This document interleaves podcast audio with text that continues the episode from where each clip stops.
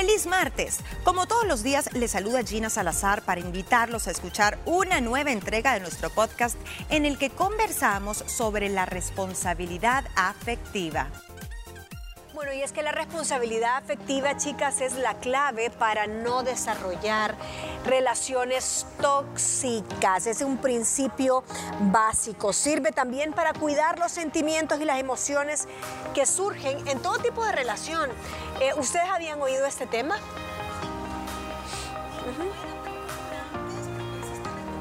Poco. Eh, a mí lo que me gusta de este tema es que uno tiene que tener responsabilidad afectiva con los propios sentimientos, ¿verdad? Hacerte cargo de tu gestión emocional, pero también ponerte a pensar en el otro. Eso no quiere decir que el otro importe más, sino que tú sos responsable de tus palabras, de tus actos, de tu actitud hacia una persona. Pero lo que siente es propio. Exacto. Lo tiene que trabajar él o ella y de los dos lados, creo que es un, trabajo bilateral. Ahora bien, dice que sirve para no generar y crear relaciones tóxicas. No hay nada más cierto. Tener una relación afectiva responsable y decir, soy responsable de lo que estoy diciéndole a esta persona, de comunicarle honestamente lo que siento, porque ese es el génesis para una relación tóxica. Mira, yo creo que eh, este tema es interesante porque a veces damos por sentado que lo que nosotros creemos, pensamos y decimos es lo correcto, sin ponernos en el lugar de las otras personas. Y sabemos que para tener una vida emocionalmente estable y saludable, lo más importante son las relaciones sanas. Entonces es importante, y no nada más, porque este tema, yo no sé si ustedes al momento de escucharlo, uno lo, relaciona sobre todo con el tema de parejas, ¿verdad? Cuando tienes a tu pareja, pero no nada más es eso, es tener eh, relaciones sanas con tu equipo de trabajo, relaciones sanas con tus amigas, con tu familia política, con tus hijos. Entonces, me gusta. Y dice que todo tipo de relación, incluyendo amistad o profesional, o sea, somos nosotros con toda la gente, hasta con la persona que usted saluda o le da un comentario sin saber el nombre, está estableciendo un vínculo, está estableciendo una relación y tiene que ser responsable de lo que haga sentir en esa persona. También me llamó la atención que dice que te ayuda a resolver conflictos. No solo te lleva a, tener un conflicto si sos irresponsable, pero también te ayuda como herramienta para sanar. Sí, es una herramienta sanadora porque te obliga a conectarte también contigo mismo, te obliga a ser una persona empática, eh, te obliga a buscar también por qué estás haciendo sentir mal a alguien o tenés muchas relaciones tóxicas o conflictivas y te das cuenta que, que ahí el problema es tuyo, cómo cómo le hablas a la gente, con qué tono de voz. Eh, sos una persona demandante, sos una persona muy insensible.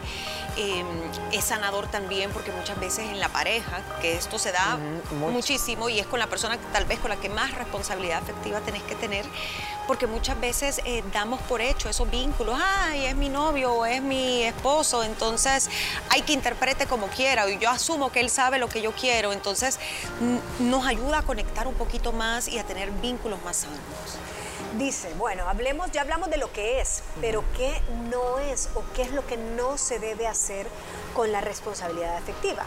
Y dentro de los no está, no significa que debemos anteponer los deseos o los sentimientos de otro y ponernos nosotros en un segundo plano. Responsabilidad afectiva es darle a cada quien su lugar, ok. Mis sentimientos importan, los tuyos también, pero tus sentimientos no están primero que los míos. No, y mira, y también eh, te ayuda, bueno, en mi caso creo que a veces nosotros no, y va en este punto, Moni, no nos damos cuenta el poder que pueden llegar a tener nuestras palabras, ¿verdad? A largo, a corto plazo y a veces, y la mayoría de los casos, uno se antepone tus emociones, tu sentimiento y lo que realmente quieres por ponerte en el lugar de la otra persona. ¿Qué no es responsabilidad afectiva? Antes de pasar al siguiente punto, les digo dos no más. No se trata de sacrificar tus necesidades y sentimientos, no se trata de evadir los problemas con alguien por no pelear, pero entremos al terreno de las redes sociales, a donde, por ejemplo, el ghosting es una irresponsabilidad afectiva. No todo ghosting es malo y no todo abandono de una conversación significa ghosting, pero cuando no estamos cara a cara con esa persona, ¿no se nos hace más fácil no tener responsabilidad afectiva? El anonimato te hace más valiente, entre comillas, para decir cosas hirientes para opinar incluso de lo que no sabes o de las vidas ajenas, que ahí ya te estás metiendo en terreno emocional y muy sensible para muchos. Eh, tristemente se ha vuelto contagioso el hacer críticas, el mismo bullying cibernético es una forma de falta de responsabilidad afectiva. Creo también, Moni, que el gaslighting se da mucho en las relaciones entre amigos o de pareja, que de repente te borró de sus redes y ya no te habló, es horrible. Pero también el hecho de ignorar en redes sociales un comentario y contestarle al resto del mundo, como hacerle la ley del hielo a alguien en persona, es falta de responsabilidad afectiva, también sucede mucho en redes sociales. Y esa parte, o sea, el, estás, estás contestando comentarios y hay alguien que te cae mal. mal. Y le contestas a los 20 y, él es el 21 y no, eso es una, es, parece tonto, pero es parte de ser responsable, efectivamente. Y más en este mundo digital que estamos viviendo ahorita, pero yo creo, y aquí yo mm, tengo mi, mi punto de vista, tiene que ver mucho qué tipo de relación has tenido con esa persona. Porque a veces uno tiene la responsabilidad efectiva de decirle, hasta aquí terminó, ya no me interesas, muchísimas gracias, y el otro lado, y va con el punto anterior, eh, dame una oportunidad, déjame conocerte más, y es que a mí me gustas, y es que a mí me interesa, y es que quiero que... Yo ya te dije que esto terminó, entonces te pido por favor respeto, no me vuelvas a buscar, no y ahí sigue la persona, ¿qué te queda? ¿Hacerle eso? Tú, ya, tú ya le dijiste, esto se acabó de la mejor manera. Tuve responsabilidad efectiva en decirte que ya no más. Si de tu parte tú sigues buscándome a través de redes sociales, enviándome eh, WhatsApp, pidiéndome y diciéndome, ya no es mi problema cómo tú te sientas, ese ya es tu problema, yo mi parte ya la cumplí. Ahí yo creo que sí es válido esto. Y fíjate, aquí lo, tomo, lo pongo en nota porque suele suceder mucho en, esas relaciones que salen de pronto por, redes, por redes sociales, por internet, por Tinder, por todas estas apps, que a lo mejor y no era lo que creían que era. Y sabes que hasta aquí, muchas gracias. Ojo, no todas personas lo hacen, pero muchos sí. No, muchas gracias. Eh, ya te conocí una vez y me asusté y no, gracias, thank you, bye. Y sigue y sigue y sigue, creo que hay momentos, dependiendo, en que sí te tienes que hacer... Ayer escuchaba a una actriz mexicana, sé que se llama Fabiola, pero se me ha olvidado el nombre, y decía que ella es partidaria y fanática de bloquear. Y le dice el entrevistador, ¿pero por qué? Sí, yo sí, bloquear, bloquear, bloquear, bloquear cuando empezó a decir y, a exponer sus razones, dije, ¿qué certeza tienen sus palabras? Primero dijo, porque en redes sociales casi nunca sabes quién está del otro lado. Exacto. Eh, luego es como que si tú dejaras entrar a tu casa a alguien y simplemente lo puedes sacar cuando te dé la gana. Le está haciendo cortés al abrirle tu casa. No porque sea una figura pública significa que yo dejo entrar todo tipo de comentarios. Yo estoy siendo responsable conmigo misma y con mi, mi afecto a, mi amor propio cerrándole la puerta digital a muchos haters y a mucha gente que solo te sigue desde el anonimato y te tira hate, te critica a los hijos, te critica la pareja, te critica la obra de arte que esta niña de teatro que acababa de terminar, tu físico y todo. Entonces, bloquear, bloquear, bloquear. Eso es ser responsable en primera instancia contigo. y mandarle un mensaje bien claro. poner límites. Poner límites. Mira, es que yo creo que la responsabilidad afectiva para mí, Ana Pau, como yo le entiendo de esta manera es, ok, yo tengo empatía y yo sé lo que vas a sentir con lo que te voy a decir. Porque no te voy a decir nada que te va a gustar, pero realmente es lo que yo, Ana Paola, quiero. Como tú te vayas a sentir, ya no es mi problema, pero yo estoy diciéndote que esta amistad se terminó porque no me hace bien tenerte cerca. Yo te lo estoy diciendo, prefiero decírtelo por si me llamas, por si me invitas, por si me buscas y no me ves presente en tu vida, sepas la razón por la cual. Pero como tú te sientas a partir de esto, ya no es mi responsabilidad. Yo ya cumplí con mi parte. Sé que te vas a sentir mal, me estoy poniendo en tu lugar, pero es que ya, ya no procede, ya no es sostenible. Es que no es sostenible porque entonces aquí estaría bien complicado tratar de ser honesto con esas personas que a lo mejor y ya no quieres cerca de ti o con las que estás teniendo algo que la cosa no va bien, ¿me entiendes? Porque siempre vas a decir, ay, pobrecita, va a llorar con esto, mejor no le digo. Pero ahí, ¿sabes cuál es el punto? Que vivimos con culpa. Eso es. La culpa te hace hacerte responsable de lo que el otro siente, Siente. de sentirte mal, de negarte el decirle claramente que ya no quieres estar con él o con ella o ya no te interesa esa amistad. Creo que la culpa es la principal culpable de que a veces nosotros carguemos con las emociones negativas de los demás.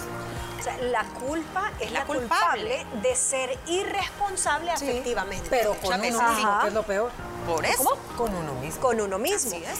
Eh, pero porque nos han criado en esta sociedad de la culpa, de que si, ay no, pobrecito, es que si le da- decís las cosas muy directo vas a herir sus sentimientos. Hay que practicar la asertividad Sí. y la empatía, pero en el marco de poner límites sin sentir culpa. Nos vamos a ir a una pausa, pero para que más o menos sepa qué vamos a tocar al regresar, para asumir esta responsabilidad afectiva y evitar conflictos grandes, debemos hacer ciertos pasos. Esto al regresar. Después de esa pausa, regresamos con más. Quédate con nosotros. Bueno, pero, pero qué buen. eh, estábamos hablando de un ejemplo, un ejemplo. yo ya di mi punto de vista. Parte de la falta de asertividad es, es ser irresponsable con uno Contigo mismo. misma. Cuando necesitas poner límites, por Sí. ejemplo, y tú decís, pero no sé cómo hacerlo porque esa persona se puede sentir mal o se la va a tomar en contra. Sí. Al final es responsabilidad de esa persona. Pero si, si uno no lo expresa. Y no se lo dice. Y no se lo. ¿Cómo, cómo se entera la persona? Si tú estás, por ejemplo, estamos en una reunión, en una banquita, cuatro de nosotras, y tú venís y estás hablando conmigo, y llega alguien hablando a viva voz y gritando y todo, y tú y yo tenemos que acercarnos porque... Para- Ajá, y, la- y entre todas somos amigas, yo creo que es irresponsable de, de parte nuestra no decirle a esa persona, mira, tenemos que casi que irnos a encerrar porque no, no nos escuchamos porque tú entras gritando. O sería irresponsable hacerle caras, los que hablamos con caras y ojos antes de, de ajá, porque Las indirectas. o sea, Marito, igual. Y respiramos profundo. ¿Así? ¿Verdad que sí? Levanta la mano, aquí hay nuestro varios, jefe también es, es de esos. A veces es responsable Ajá. porque si es, imagínate que es una persona que está jerárquicamente arriba tuyo. No, es dificilísimo. Obviamente es más responsable hacer caras y respirar hondo que decirle, cállese. Cállese. O decirle, no, no, mejor no. No, No puedo, podés. ajá, no puedo con eso. Pero entonces dice, hay puntos para llevar a cabo la responsabilidad afectiva.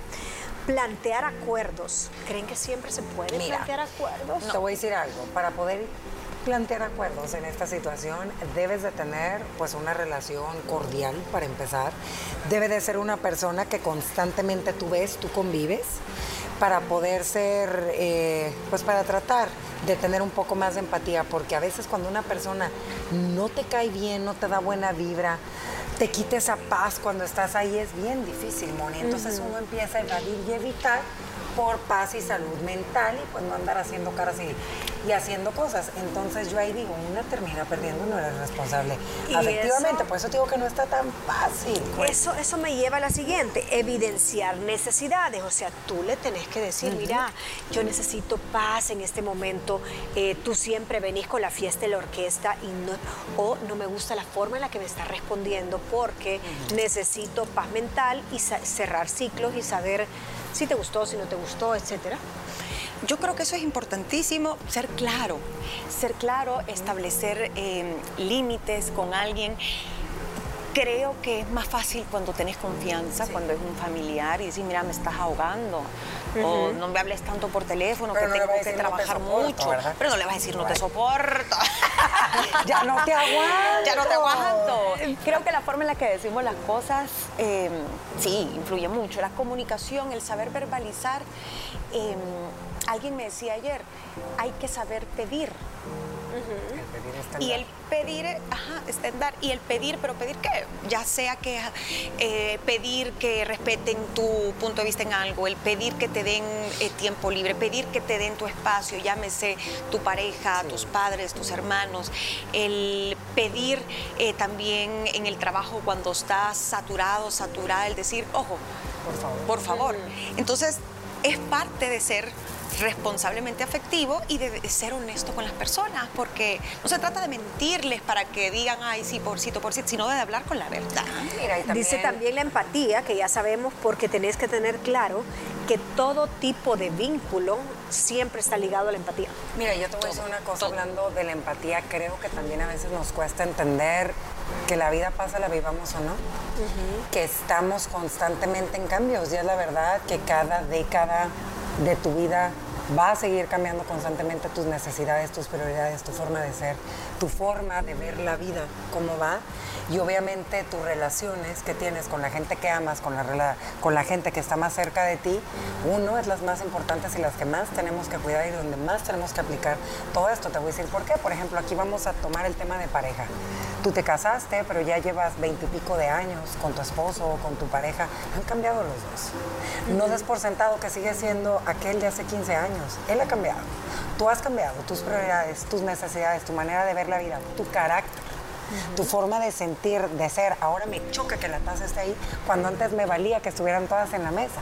Entonces, por eso es bien importante en estos casos aplicar esto con los hijos, con tu familia política, con, con la gente con la que convives en tu día a día. A veces creo que muchas personas, ahorita está de moda y lo platicábamos la otra vez, niña, yo soy sin filtros. Yo digo las cosas sin filtros. No se trata de ser sin filtros aquí, ni decir las cosas sin filtros. Se trata de realmente decir, como dijo Gina, lo que necesito y cómo me siento en ese momento. Por ejemplo, con tu pareja, antes no me molestaba que te fueras todos los viernes con tus amigos a echar tus chelas porque yo me iba todos los jueves a, tomarme mi gin con mis amigas, pero ahora ya no.